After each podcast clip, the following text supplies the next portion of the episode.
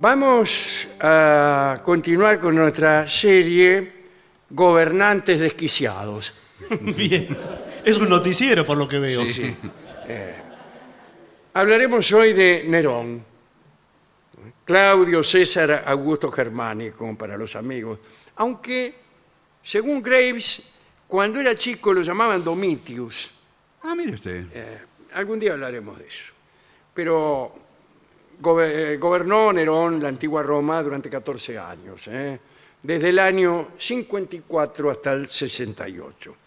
Y como todos sabemos, fue uno de los emperadores eh, más degenerados de la historia, famoso por sus aberraciones. Aberraciones tales como perseguir a sus enemigos, a los cristianos, asesinar a los parientes, eh, por ejemplo, su propia madre, discúlpeme, ¿no? Eh, e iniciar, por ejemplo, un incendio que destruiría parte de Roma. Resulta que Nerón se había casado con la bellísima Popea Sabina. Popea, ¿no? Y ella había quedado embarazada. Un día Nerón llegó borracho a la casa y se enojó con Popea y le encajó una patada y mató a Popea y a su, y a su pequeño. Ese era Nerón. Popea había estado casada con otro señor que se llamaba Otón. Bien. Nerón tenía muchos romances, pero un día vio a un joven llamado Esporo. Sí, ¿Qué tal? sí. y le pareció que ese muchacho tenía el, rostro de Popea. Parece que era un muchacho muy parecido a la mujer de Nerón, eh, y Esporo había sido esclavo, y debido a su belleza fue elegido para pertenecer a los Delicatus Puer, que eran varones de entre 15 y 20 años, a quienes instruían en la febeia, efebeia, eh, de ahí viene febo, el servicio militar. Estos muchachos eran muchas veces usados como objeto sexual de senadores, nobles, patricios, etc. Vamos, tipos que accedían a cumplir su deseo con estos muchachos. En ese contexto fue que Nerón se obsesionó con Esporo. Cuentan que salía a dar paseos con este muchacho por las calles de Roma para que los romanos le envidiaran la suerte. Pero atención, no contento con pasearse de la mano de Esporo, quiso casarse con él. No nos alejamos tanto del informe del primer No, en absoluto. Este programa es, es todo así. Eh, pero para evitar que el muchacho perdiera los rasgos femeninos que tenían, se le ocurrió, discúlpeme, castrarlo. Bueno, Muy bien. Eh, para poder casarse con él más cómodo, digamos. Eh, dos años después del asesinato de Popea, se casó nomás con Esporo. Eh, ya que lo había castrado, no pertenecían, según la ley, al mismo sexo. ¿Por qué? Todos saben que hasta hace poco los matrimonios con personas del mismo sexo no solo estaban mal vistos, sino que estaban prohibidos. Bueno, en Roma, calcule usted, estaban prohibidos. A su vez, Nerón ya se había casado este, con otra mujer, Estatilia Mesalina. Curioso que se llamara también Mesalina, como se había llamado la mujer del emperador Claudio. Recuérdese la novela Yo Claudio de Robert Graves y su continuación, Claudio, Claudio el Dios y su esposa Mesalina. Mesalina, la de Claudio, era mala. Esta todavía no sabemos. Bueno. Eh, ahora bien, esta Estatilia Mesalina había sido amante de Nerón cuando éste estaba casado con Popea. Ah, mira. Ah, mira. Bien, para casarse con Mesalina, eh, Nerón hizo entonces eh, que, el, que el marido de ella, el marido de Mesalina, era casada. Sí. Para poder casarse, eh, bueno, en un problema. El marido era un cónsul, Marco Julio Vestino Ático. Bueno, lo hizo suicidar. Ah, sí, mire Dice, qué mira, bien. tengo un problema. Sí. Hay que contar que mientras andaba con Estatilia y con Esporo, Nerón tenía otro amante, ¿eh? un- otro señor, llamado Pitágoras. No el famoso, No, bueno, otro. Pitágoras el liberto, el que se acostó vivo y se levantó muerto, Bueno. etc. parece que en los juegos de la intimidad, Pitágoras interpretaba el papel de esposo, eh, esposo de Nerón. Sí. Y Esporo, el de esposa de Nerón. No sé si me interpreta lo que le quiero Sí. significar. Cada uno en su turno, eh, etc.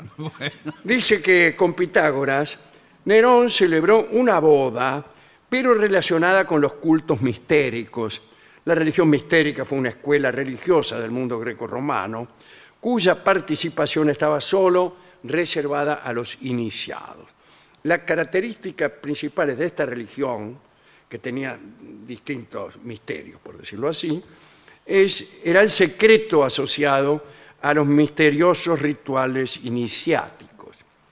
Pero volviendo a Esporo, una vez casado con él, Nerón lo obligó a vestir las ropas de la difunta Popea, que Nerón había tenido la precaución de no tirar. Otro, cualquiera en su sitio, había dicho, ¿para qué quiero este traje sastre? Claro. y lo hubiera tirado, más siendo emperador. No, él los guardó y le hacía poner esos trajes al mismísimo Esporo. Y cuentan que lo llamaba en la intimidad, disculpen si soy un poco, No, no, bueno, pero Eh, esto es historia. claro que estoy siendo demasiado boquiflojo, Y, pero él lo llamaba mi popeíta. buah. ¿eh? Así como a Pitágoras le, lo llamaría a Pitagorito. No dejaba pasar una, por lo visto. O sea, No crea. Bien. Eh, a pesar de ocupar el lugar de emperatriz, Esporo seguía siendo esclavo. Eso sí. Ah, sí. Ah, ¿en serio? Sí, sí, sí. En el año 68, las legiones de Germania eh, se sublevaron, empezaron a tramar un golpe de Estado contra Nerón. Se declararon en contra de Nerón y aclamaron repetidamente a Rufo como emperador.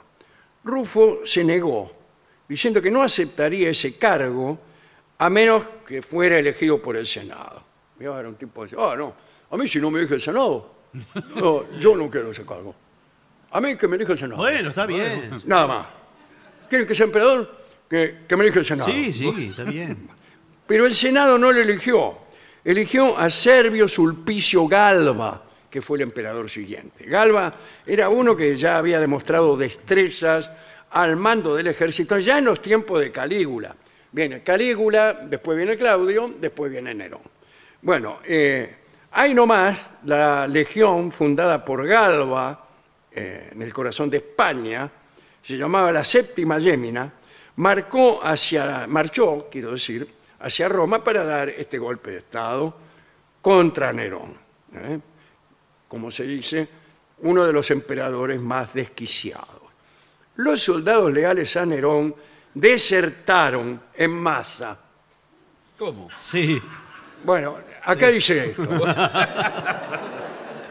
Y el emperador.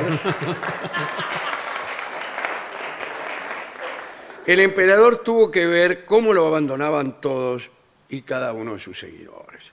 Cuando Nerón supo del nombramiento de Galba, eh, él vivía en una villa y regresó a Roma, muerto de miedo, se refugió en los jardines de Sevilio y luego, este, junto a Esporo y dos libertos, eh, se quedó ahí y le pidió a un secretario que tenía, Epafrodito, que le clavara un puñal en la garganta. Dice, por favor, eh, venga, Epafrodito, eh, cláveme un puñal en la garganta. No, dicen, con confianza. Y murió, según se cuenta, diciendo, qué gran artista muere conmigo. Lo que pasa es que era cantor. Ah, cantor y poeta era Nerón. ¿eh? Una maldición parecía rondar la vida de Esporo, a quien luego de la muerte de Nerón, en el año 68, y otra vez a causa de su parecido con Popea, fue tomado por quién? Por el marido anterior de Popea, Otón. Sí. Otón, que además, mira Otón, no le habíamos dado mucha bolilla, eh, lo tomó, por decirlo así, a Esporo, y después se convirtió en emperador previo asesinato de Galba. Sí. Dice, "Va, ya que estoy, aquí me caso con Esporo, en fin, eh, y de paso lo mato a Galba, que es el emperador, y soy yo el emperador. Otón también había estado, como dijimos, casado con Popea Sabina, e hizo lo mismo que Nerón, tomó a Esporo por esposa, porque se parecía a Popea. Pero cuando las tropas de Vitelio vencieron a Otón, Vitelio era un caballo muy famoso, digo para los amantes del, del torf. ¿En qué un época? padrillo Ahora muy nomás. famoso en la época clásica. Ah, Eh, eh, cuando las tropas de Vitelio vencieron a Otón, Vitelio se convirtió en emperador y se agarró todas las posesiones de Otón y entre ellas al joven Esporo. Pobre Osporo. El cruel Esporo. Vitelio, para humillar a Esporo, le ordenó que actuara en el escenario del teatro interpretando el papel de Perséfone, mientras era violada por Hades en, en un espectáculo público frente a centenares de espectadores. El mito, ustedes lo conocen, dice que Perséfone eh, fue raptada y incluso violada por el dios del inframundo, que era justamente Hades, llamado Plutón por los romanos. ¿Eh? Y este, pero la mamá de Perséfone, que era Deméter, para los romanos Ceres, la diosa de la agricultura, dice, ¿dónde está? ¿Dónde está? La buscó por todos lados y le batieron. Le batieron que la habían visto pasar en un carro junto al príncipe del infierno, que era Hades o Plutón. Se la llevó al tipo, se la llevó al, infierno. Armó tal lío, Demeter, que después de muchas aventuras intervino Zeus y negociaron con Hades, que era hermano de Zeus, por supuesto, y llegaron a un acuerdo. Perséfone pasaría una parte del año con su mamá en la tierra y la otra mitad en el infierno con Hades. Eh, la parte en donde Perséfone eh, este, se queda en el domicilio De la inf- madre. inf- no, Ah. infernal, ese es el invierno. No Ah. crece nada, no crece nada. Y la otra parte donde ella está en la tierra con su mamá es la primavera. Ese, ese es el mito de las estaciones. Ah, mire usted. Antes de este episodio no había estaciones. Eh, Directamente todo Sí, era pero igual, había, cosa pero no- igual. No. sabías cuándo sembrar, no sabías cuándo tener frío, cuándo tener calor. había estaciones, pero no estaban de definidas. Eh, exactamente. Y bueno, ese mito iba a ser representado en teatro y eh, eh, este, este muchacho iba a hacer el papel de Perséfone. Y no le gustó nada, no le gustó nada al tipo, ¿no? Dice, ¿cómo puede ser? Dice, es, es poro, ¿no? Sí, claro. Dice, acá, ¿quién soy yo? Va. Eh, yo ese papel no lo hago, entendió la humillación a que sería expuesto y decidió evitar el escarnio. Cuando las fuerzas romanas fueron a buscarlo para que cumpliera con ese papel, Esporo estaba muerto. No. Se había suicidado él también. Tenía 20 años. 20, con toda esa 20 vida. años. El año 69 después de Cristo. Nerón era cantor, tocaba la lira. Eh, vamos a escuchar ahora una canción que tal vez él le cantaba a su amado Esporo. Muchacha, ojos de papel. Bueno,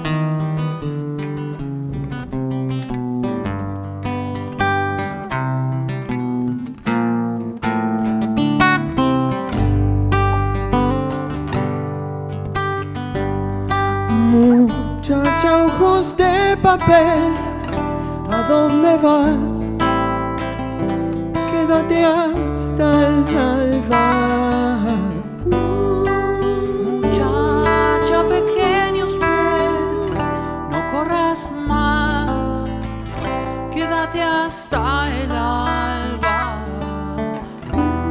Sueña un sueño despacito entre mis manos hasta que por la ventana sube el sol. Muchacha de rayón, no corras más, tu tiempo es hoy. Y no hables más, muchacha, corazón de tiza, cuando todo duerma, te robaré un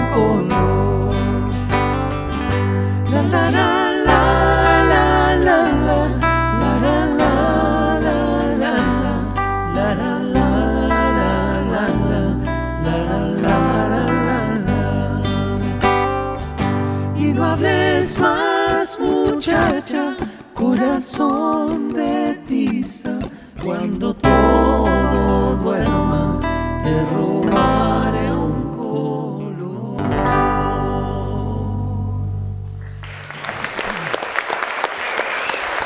Es el trío sin nombre. Maravilloso.